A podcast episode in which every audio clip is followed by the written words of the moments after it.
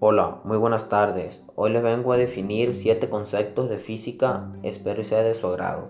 1. Partícula. Consiste en un pequeño objeto al cual pueden ser atribuidas varias propiedades físicas y químicas, tales como un volumen o una masa. 2. Es la magnitud física con que medimos la cantidad de materia que contiene un cuerpo como tal unidad según el Sistema Internacional de Unidades es el kilogramo, kg. 3. Fuerza.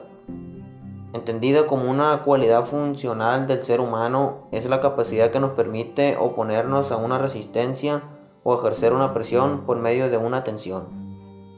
4. Primera ley de Newton o ley de inercia. Esta ley postula, por tanto, que un cuerpo no puede cambiar por sí solo su estado inicial, ya sea en reposo o en movimiento rectilíneo uniforme a menos que se aplique una fuerza o una serie de fuerzas cuya resultante no sea nula. Fórmula, la sumatoria de fuerzas es igual a cero. 5.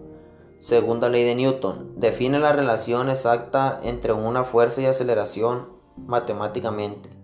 La aceleración de un objeto es directamente proporcional a la masa del objeto. Masa es la cantidad de la materia. Fórmula. F es igual a m por a, donde F es la fuerza, m es la masa y a es la aceleración. 6. Momento angular o momento cinético. Es una magnitud física equivalente rotacional del momento lineal y representa la cantidad del movimiento de rotación de un objeto. Es una cantidad vectorial que se caracteriza las propiedades de inercia de un cuerpo que gira en relación con cierto punto. Fórmula m por v por r, donde m es el momento angular, v es la velocidad, r es el radio. 7. Fuerzas centrales.